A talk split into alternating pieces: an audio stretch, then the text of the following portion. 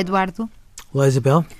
Eduardo, há uns dias li uma entrevista do Dr. João Golão uh, que, do combate à droga e que há muitos anos e eu pessoalmente admiro o trabalho dele e admiro a persistência com que ele vai lutando com as reformas e mudanças da, da estrutura a que, a que vai presidindo. Nós admiramos muito ele. Eu tenho acompanhado ao longo destes quase 30 anos de jornalismo Uh, e, e, tenho percebido que hum, mesmo ele foi ficando cada vez mais firme em relação à, à ideia de que a cannabis recreativa era uma, uma droga inofensiva e que tanto fazia, ou, ou pelo contrário, que, que até era boa ideia legalizá-la. E agora ele vem dizer: um, que os dados indicam que as pessoas que mais tratamento procuram neste momento em Portugal, mas é um fenómeno na Europa, são pessoas dependentes de cannabis, ou seja, aquela ideia de que aquilo era uma droga recreativa e que passava e tanto fazia e a pessoa fumava quando queria ou usava quando queria e depois não tinha qualquer dependência. E segundo, que, recusa a diferença entre hum, drogas leves e drogas pesadas. E eu, hum, recordando estes anos todos em que eu e o Eduardo temos dito tantas vezes isto, não quero parecer aquelas pessoas do género, bem, eu bem disse, mas apetece, não apetece.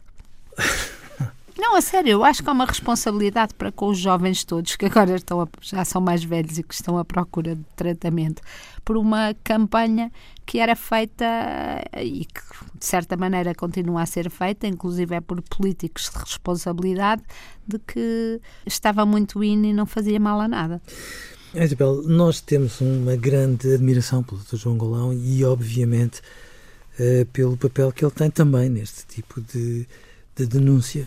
Claro que eu fico preocupado porque a ideia que dá é que há eh, drogas leves que são tão recreativas que, no fundo, eh, são menos, mais inofensivas do que a própria nicotina, que é assim que muitas vezes elas são descritas, e nós esquecemos que aquilo que depois faz a diferença é o utilizador, a maneira como o utilizador depois precisa delas para se sentir compensado.